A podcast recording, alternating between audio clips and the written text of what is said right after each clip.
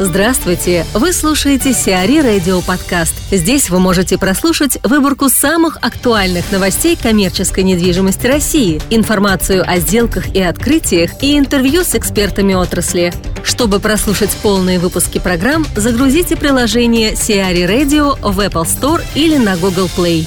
Оскар Хартман, сооснователь Купи VIP, CarPrice и Актива о переходе онлайн-торговли в офлайн. Сейчас э, многие ритейлеры, которые ранее исключительно работали в онлайне, стали переходить э, в офлайн.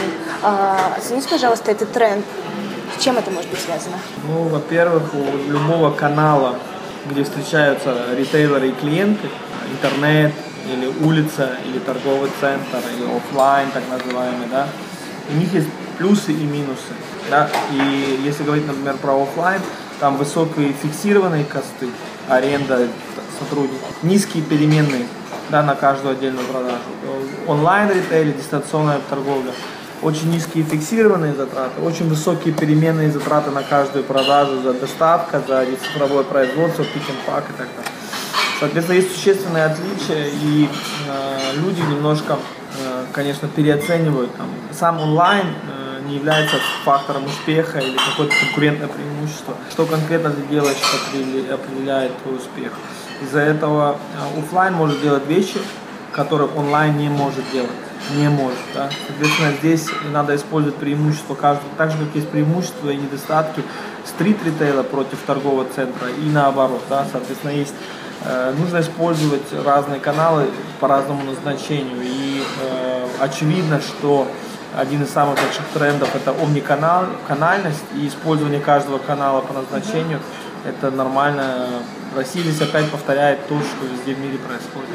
А вы не могли бы рассказать о наиболее успешных мировых примерах перетекания э, в онлайн там, магазинов в реальные? Во-первых, онлайн конкуренция существенно выше, чем офлайн, да, как бы ценовая конкуренция. Из-за этого торговый бизнес, который конкурирует в онлайне, успешно если он открывается в офлайне, очень часто может тоже очень успешно конкурировать. Да? Это, это факт. Здесь, потому что есть другое преимущество. Преимуществом не является нахождение в онлайне. Это не, не, не фишка не в этом, фишка в чем-то другом. Ассортименте, в цене, в сервисе, в чем-то. Это, это сервисная составляющая она часто приводится в, в офлайн тоже. Просто очень долгое время не было смысла особо, да, потому что двухканальность это очень большая нагрузка для бизнеса с точки зрения команды, страны. Из-за этого просто интернет рос так быстро, что люди не делали это. Но сейчас уже больше и больше онлайн-ритейлеры смотрят на открытие там каких-то офлайн точек, это, это нормально. Да, соответственно, я не вижу никакой особенности в этом. ПНК Групп построит крупный склад.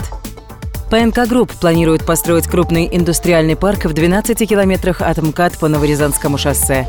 Площадь участка позволяет возвести там около 700 тысяч квадратных метров складских помещений.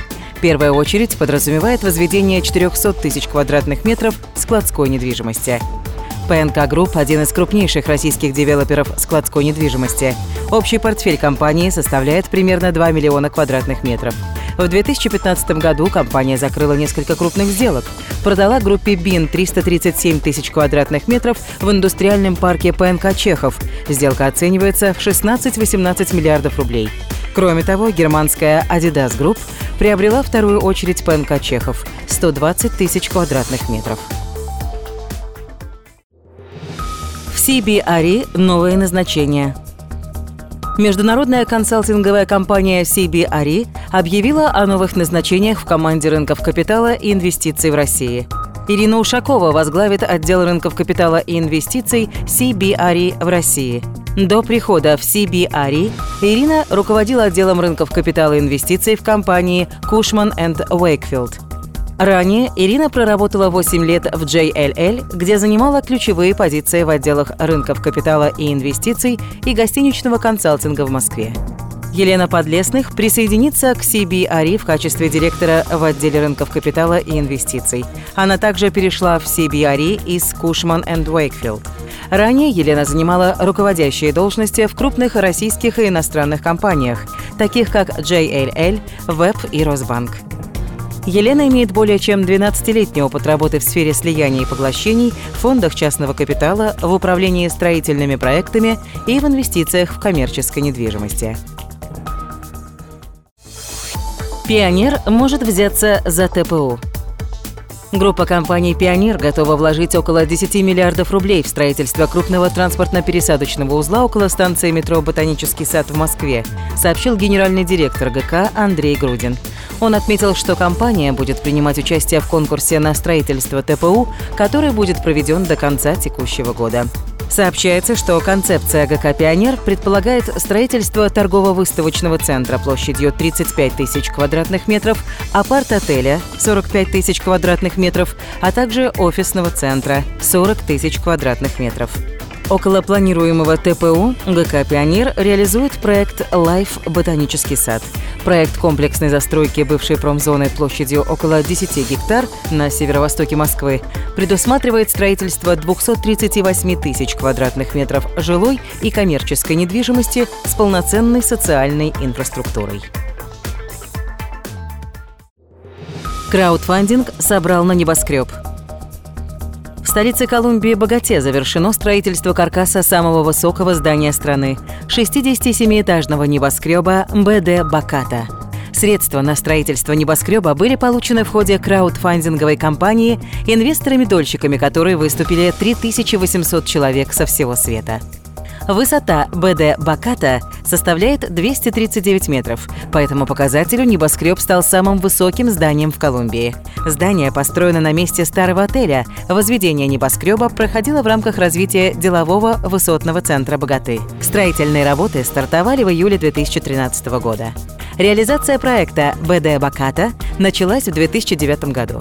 Тогда американская инвестиционно-девелоперская компания Prodigy Network объявила о начале сбора средств частных инвесторов для строительства небоскреба в Колумбии.